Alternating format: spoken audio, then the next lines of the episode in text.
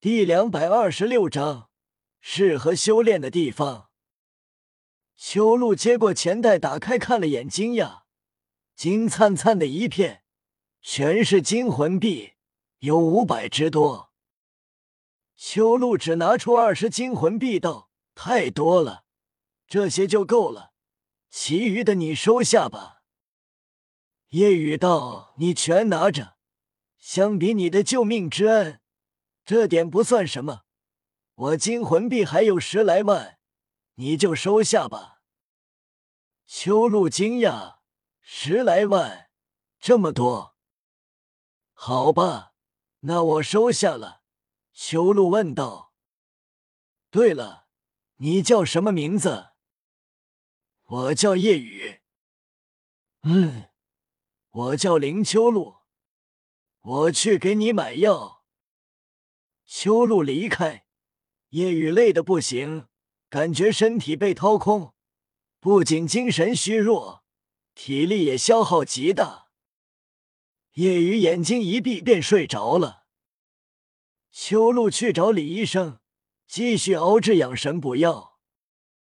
回来的途中，一村民讪笑着上前，左手一只鸡，右手一只鸭。修路。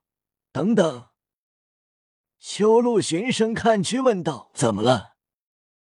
有话要跟你说。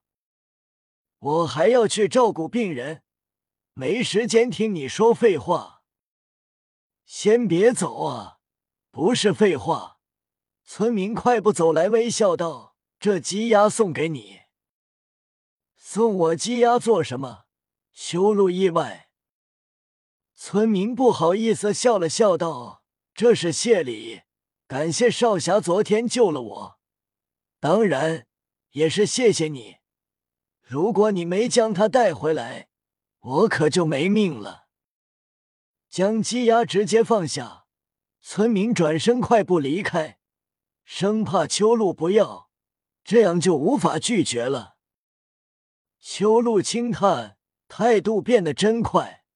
昨天还要赶人走，修路回到家开始杀鸡杀鸭，做鸡煲汤和烤鸭。修路姐姐，这时门口喊声响起，修路出屋，低头问道：“小春，小夏，有事吗？我们来找大哥哥玩，玩什么玩？”他在里面睡着呢，看起来很累。那大哥哥醒了可以跟我们玩吗？不能，他还是个病人。两个小孩从口袋拿出糖果，道：“这是我们攒钱买的，我们每次受伤吃颗糖就不痛了。这糖给大哥哥吃，吃了以后大哥哥就不痛了。”修路收下。虽然不喜欢村民，但孩子还都很纯真。好了，我会给他的，你们回去吧。两个孩子开心离开。这时候，夜雨闻到香味醒来，看到鸡煲汤和正在烤的鸭，顿时垂涎欲滴。好香啊！夜雨起身，秋露进屋道：“你醒了。”醒的正是时候，鸡煲汤和烤鸭都好了，吃吧。谢谢。夜雨狼吞虎咽大吃起来，吃相让秋露吓了一跳，直接往口中塞，肚子仿佛无底洞，眨眼就吃完了。吃的好快，饱了没？夜雨摇头，不够塞牙缝。夜雨饭量本就很大，何况体力透支，已经快二十天没吃饭了。你们村有饭店吗？有的，那我带你去。好。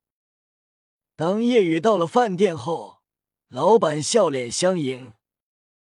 恩人，你想吃什么？随便点。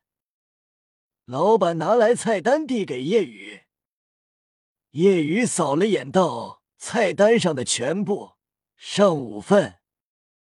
顿时，老板瞪大眼睛：“这恩人，十头牛都吃不了这么多啊！”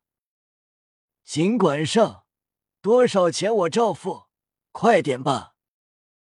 夜雨肚子饿得咕咕叫。好好。很快，饭店所有人开始忙活起来。一盘盘菜上来，但很快被清扫一空。就这样，厨子从早上一直做到晚上。饭店的二十张桌子上堆满了空盘子，老板已经看呆了，已经不敢说出免费这样的话了。所有村民围了过来，也是看得目瞪口呆。这饭量也太惊人了，并且吃这么多，肚子没见鼓起来，这肚子是无底洞吗？当把饭店里的食材全部吃完，叶雨才勉强饱了，体力也恢复了不少。不知不觉，三天时间过去，喝了三天养神药。叶雨的精神力也没有那么虚弱了，恢复了十分之二。叶雨问道：“还有没有更好的养神药？”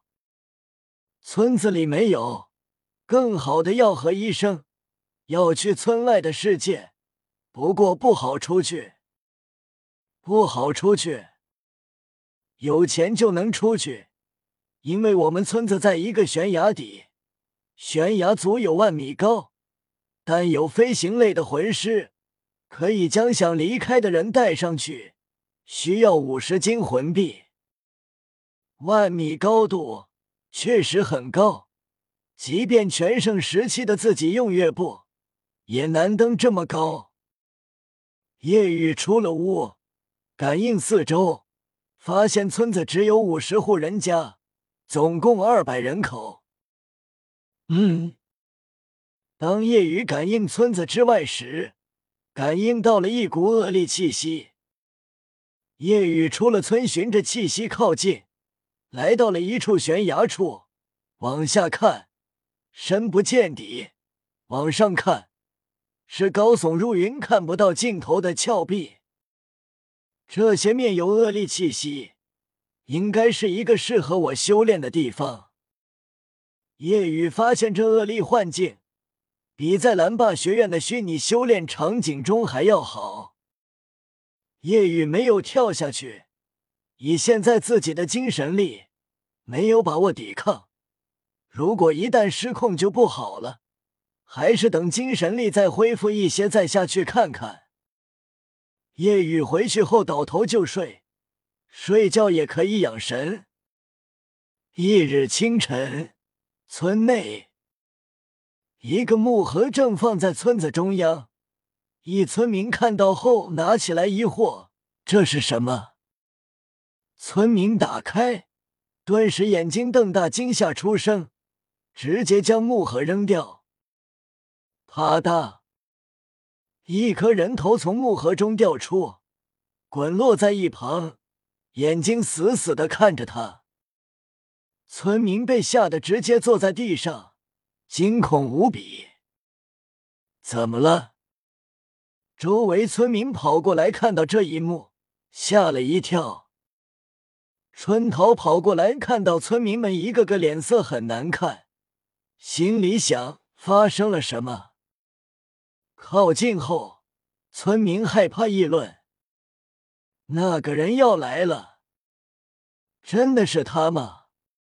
那个白无常。”肯定是他，无常索命。